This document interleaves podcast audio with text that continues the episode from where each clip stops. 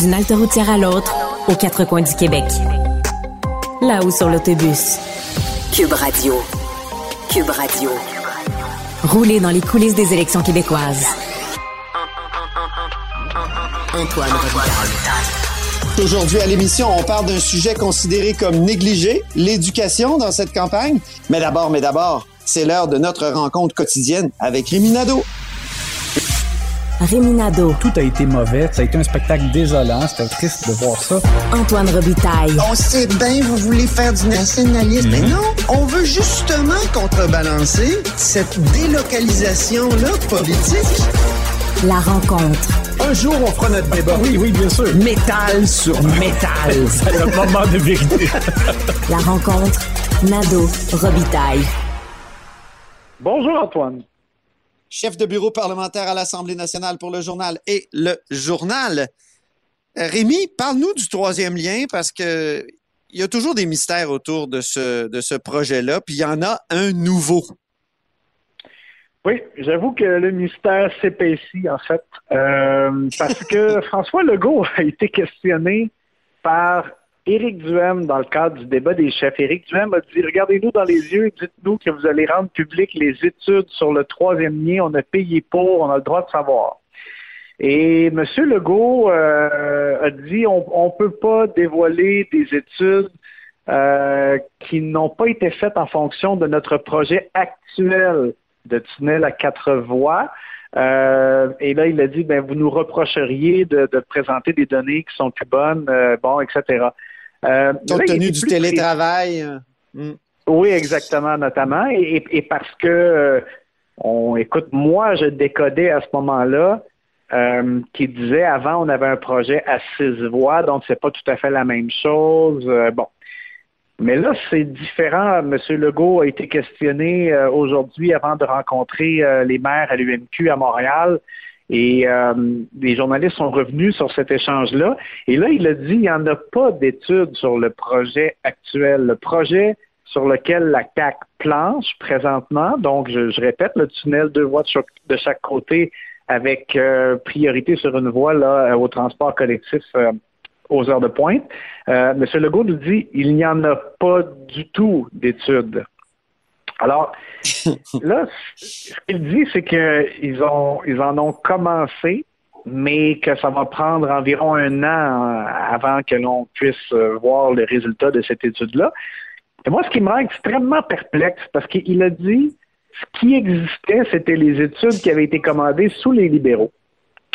Et là, il faut se rappeler, Antoine, que lorsque Véronique Tremblay était ministre déléguée au transport euh, du Parti donc sur Philippe Couillard, euh, un peu avant l'élection 2018, ils avaient présenté cinq scénarios. Ils avaient mis en place un, bureau de projet et il y avait cinq scénarios qu'ils avaient mis un peu bon à l'étude, mais c'était pas des études très fouillées. Euh, et ils avaient dit après ça, on va resserrer sur trois scénarios en 2020, si je me rappelle bien et il parlait d'une construction qui commencera en 2026. Mais là, s'il n'y a pas d'autres études que celle-là, parce que M. Legault a dit euh, qu'il parlait d'études qui avaient été commandées par les libéraux, mais ben, là, ce que je me demande, c'est lorsque François Legault et François Bonnardel ont présenté leur projet de tunnel qui était à deux étages, là, avec six voies là, en grande pompe au centre des congrès, là, quand M. Labombe était parti avant la fin de l'événement. oui, ça c'est au mois de mai 2021. Euh, bon, à cette occasion-là, il nous avait dit qu'ils estimaient qu'il y aurait un achalandage de, de 50, ben achalandage, passage de 50 à 55 000 véhicules dans ce tunnel-là. Oui. Mais sur quoi se basait-il s'il n'y avait pas d'études? Parce que là, il dit qu'il parle d'études sous les libéraux, ça veut dire qu'il n'en avait pas fait non plus pour, pour ce premier projet de tunnel-là qui a été présenté et qui a été modifié depuis. Euh, donc, sur quoi ils se sont basés pour, pour dire qu'il y aurait 50 à 55 000 passages de véhicules? Écoute, je suis vraiment, vraiment perplexe. Et je suis pas le seul. Toi, tu es un défenseur du troisième lien, là. Alors, j'imagine les électeurs de la coalition Avenir Québec qui sont fait promettre un troisième lien et euh, qui donc espère, comme toi, qu'il y en aura un un jour et, qui devait être mise en, c'est-à-dire la construction devait être euh, commencée là, avant le scrutin du, du 3 octobre. Et, oui, il va y avoir une première pelletée de terre. Écoute, c'est, on est loin du compte, là. Il n'y a même pas d'études. Alors, Éric Duhem a dit c'est hallucinant.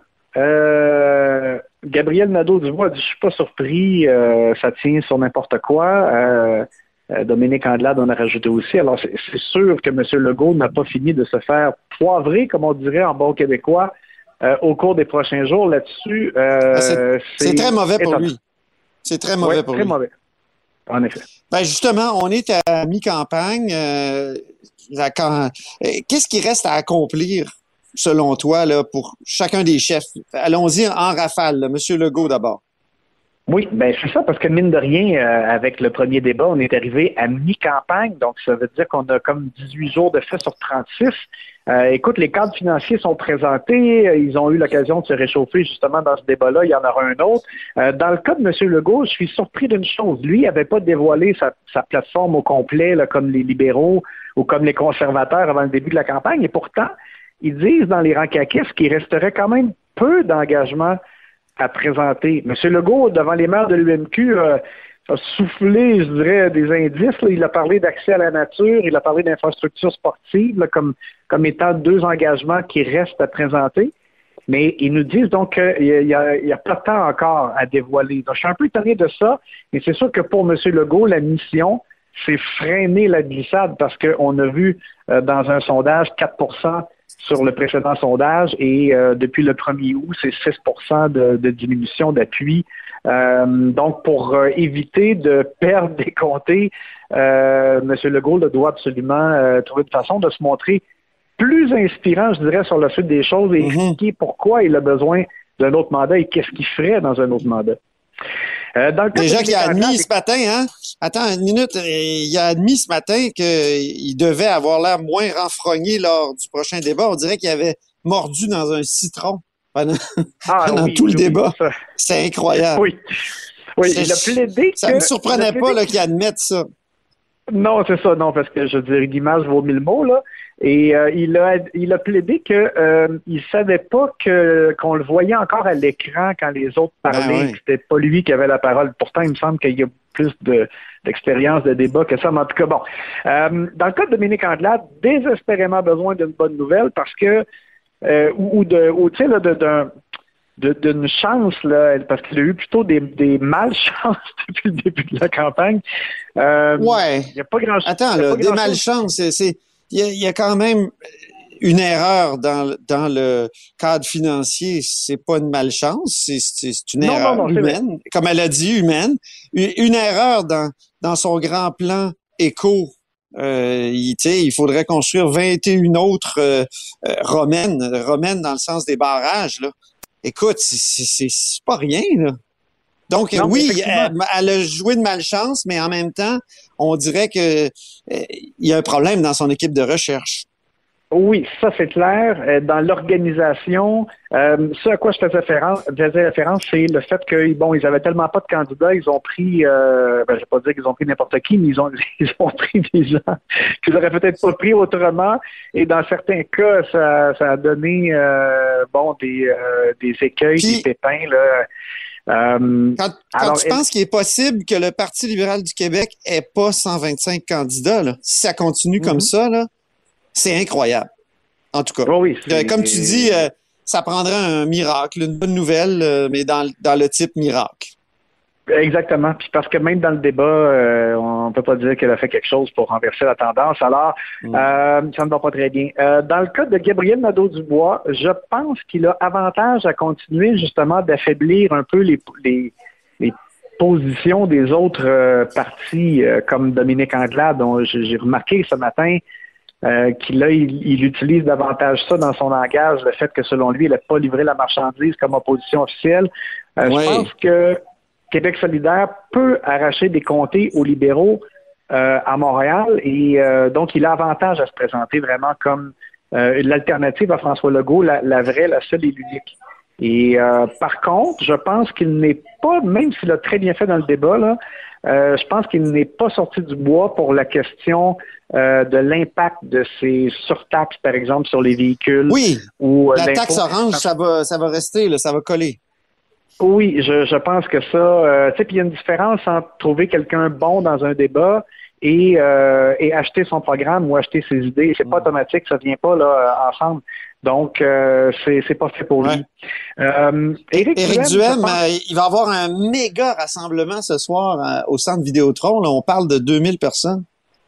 Oui, ça, c'est une, vraiment une démonstration de force et je, et je trouve que euh, elle s'accumule, ces démonstrations-là. Quand il a lancé sa campagne, euh, on doit dire honnêtement qu'on a été surpris par la mobilisation euh, qu'il a eu et lorsqu'il a présenté sa plateforme aussi. Donc, il y a eu des, succès, rassemblement en Beauce. Bon, donc ça se poursuit. Moi, je pense que lui doit concentrer ses efforts sur les endroits où il peut faire des gains en siège. il a été à Montréal plus dans les derniers jours. Euh, mais je pense qu'il doit revenir et se concentrer euh, et, possiblement là, assurer vraiment que ça se transforme en siège parce que on, sait qu'il chauffe la CAQ dans la grande région de Québec et dans le Chaudière-Appalaches, mais quand même, objectivement, la CAQ a quand même quasiment 20 points d'avance quand on regarde les intentions de vote de façon générale, ben euh, même dans ces secteurs-là. Donc, il y, a, du travail à faire et je pense qu'il n'a pas vraiment avantage à s'éparpiller. Euh, mhm. Et dans le cas de Paul Saint-Pierre Plamondon, je, dirais un peu le même conseil, c'est-à-dire qu'il euh, il doit pas lâcher l'Est du Québec. Euh, absolument. D'ailleurs, on me dit qu'il va au Saguenay-Lac-Saint-Jean et sur la côte Mais oui! Écoute, Rémi, moi, je suis dans l'autobus. Là. Tu, sais que je fais les un autobus par semaine. Puis là, je suis monté hier dans l'autobus de Paul Saint-Pierre Plamondon. Puis on s'en va demain au Saguenay. Puis après-demain, sur la côte nord. Ben, donc, tu as fait ton entrée dans le carrosse de Cendrillon? oui, c'est ça. Je viens de quitter Liberté 125, puis on s'en va dans le carrosse. Bon, alors voilà, euh, parce que pour, Paul Saint-Pierre euh, Paul Saint-Pierre Plamondon, oui, dis-je bien, euh, c'est vraiment là où il a des chances de vraiment conserver des circonscriptions. Il doit absolument miser là-dessus. Jonquière, ce sera difficile à garder. René Lévesque aussi, donc c'est vraiment, c'est pas une mince tâche et il doit se concentrer là-dessus d'ici la fin de la campagne.